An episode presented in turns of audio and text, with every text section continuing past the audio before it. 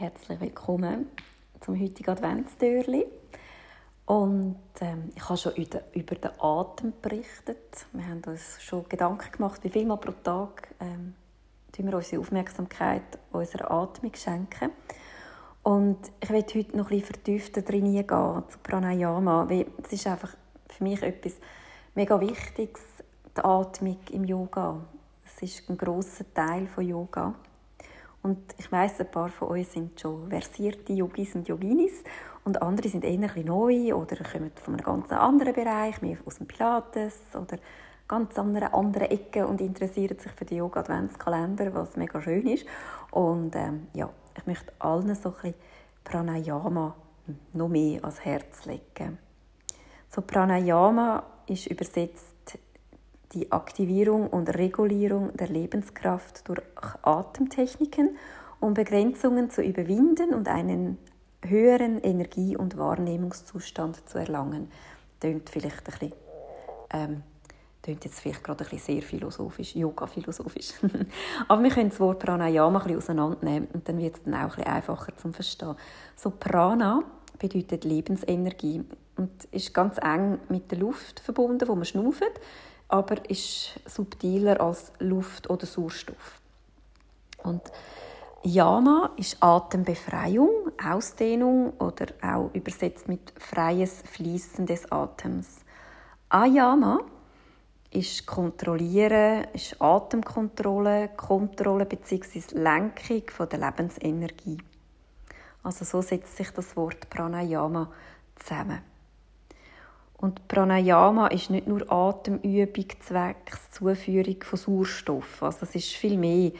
Ähm, es wird auch der Prana-Fluss in den Nadis. Nadis sind Energiekanäle in unserem Körper. Und in der Pranamaya Kosha, das ist die, ähm, die Energiehülle, das ist auch etwas, was wir dann mal noch so ein bisschen genauer beleuchten tun.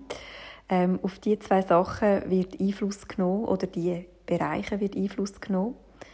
Und durch Pranayamas kann man die Energiekanäle, die Nadis reinigen, regulieren und aktivieren.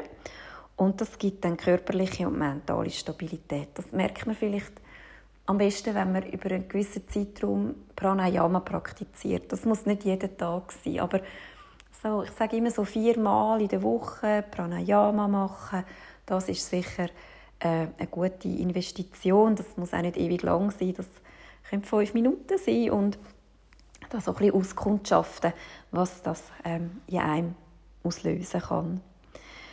Und Pranayama wirkt vorrangig auf Pranamaya Kosha. Und Pranamaya Kosha hat fünf ähm, Bereiche, sagen wir dem. Und äh, ich will dich jetzt aber nicht mit dem ähm, jetzt äh, zu fest verwirren, weil das ist wirklich, finde ich, so ein, ein separates Thema, das wir mal anschauen müssen aber auch sehr, sehr spannend. Ähm, ich möchte jetzt aber noch ein bisschen weiter gehen. Und ähm, wie wir leben, hat einen grossen Einfluss und ähm, körperliche Aktivitäten, aber auch Schlaf und Nahrungsaufnahme, Emotionen, Gedanken oder auch ein so ein bisschen unregelmäßige Lebensweise, ähm, so ein bisschen nicht immer die gesündeste Form von Ernährung und auch Stress. Ähm, das kann alles so ein bisschen den, den Fluss von Pranayama ähm, beeinflussen oder auch, auch stören. So Pranayama gleicht einer Energieversorgung, könnte man sagen, und äh, tut so ein Fehlfunktionen auch ausgleichen gehen. Und Pranayama führt zur gleichmäßigen Atemmuster, zur Kontrolle vom Atem, also ist nicht freie Atmung, ähm, hilft aber ähm, sehr bei, bei einer natürlichen Atmung oder dass man auch ein bisschen eine freiere Atmung hat. So ähm, führt es auch zu Entspannung vom Körper und Geist und zu Auflösung von Blockaden und zu erhöhter Aufnahme von Prana, also dieser Lebensenergie. Und man sagt, erst wenn der Geist still wird und Prana ungehindert in den Nadis und in den Chakren fließen tut, kann sich das Bewusstsein ausdehnen. Und das ist dann der Moment, wo man so ein eine höhere spirituelle Erfahrung möglicherweise machen kann. Ich will jetzt nicht von Erleuchtung reden, aber sicher auch interessant, ähm, ja, der Punkt. Und wie beim Üben von der Asanas, also von der Körperhaltungen, wo man nicht mit den schwierigsten Asanas gerade anfängt, muss auch der Atem bei Pranayama-Übungen so ein bisschen umsichtig und in kleinen Schritten, wie sagt man, so ein bisschen gezähmt, also so ein bisschen kontrolliert zu werden. Nicht zu früh und nicht schnell zu viel erzwingen, ist noch so ein, ein guter Ratschlag, wenn man sich anfängt mit Pranayama auseinanderzusetzen. Und ähm, ja, gut auf sich achten, gut auf sich hineinhören. Wenn man merkt, es wird einem so ein bisschen äh, schwindelig, oh, fast so ein bisschen ohnmächtig oder es gibt Übelkeit, Herzrasen, Atemnot oder es löst vielleicht auch etwas aus wie eine Wut, dann lieber ähm, lösen und nicht gerade so ein bisschen zu Gäch trainieren. Und ähm, ja, ich denke, das ist einmal der, der wichtigste Punkt, auch da wieder, dass man gut auf sich hören tut und ähm, auch nicht gerade zu viel, zu viel anstrebt. Ähm, es gibt ganz viele verschiedene Atemtechniken. Wir haben schon ähm, im Adventskalender welche gehabt. Und wir haben auch letztes schon welche gemacht. Wenn du regelmäßig in die Yogastunden gehst, tun wir auch dort immer wieder Atemtechniken machen.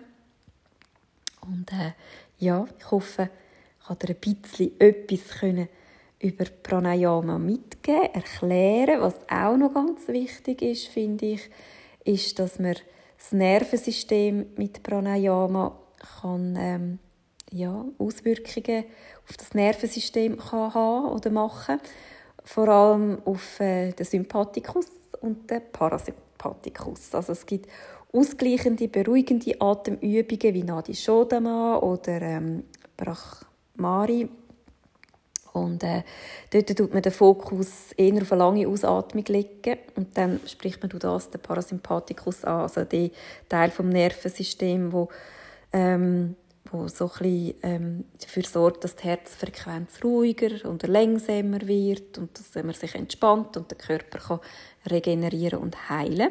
Und dann gibt es aber das Gegenteil, die aktivierenden und energetisierenden Atemübungen, Kapalabhati zum Beispiel oder Bastrika wo dort doch ähm, der Fokus auf der Einatmung ähm, ist und äh, so der Sympathikus äh, angeregt wird und der tut ja eher dazu führen, dass der Blutdruck ansteigt, die Herzfrequenz erhöht wird und äh, uns wach und leistungsfähig macht. Also dort auch immer schauen bei Pranayama, was mache ich wann. Also alles aktivierende, energetisierende, eher am Morgen machen oder so nach einem Nachmittagstief, aber nicht mehr vor dem ähm, ins Bett gehen, dort eher wieder bisschen ruhiger oder wenn man halt sehr fest im Stress ist und sich muss ein bisschen, ähm, das System ein bisschen runterfahren dann auch eher auf eine ruhigere Atemtechnik zurückgreifen.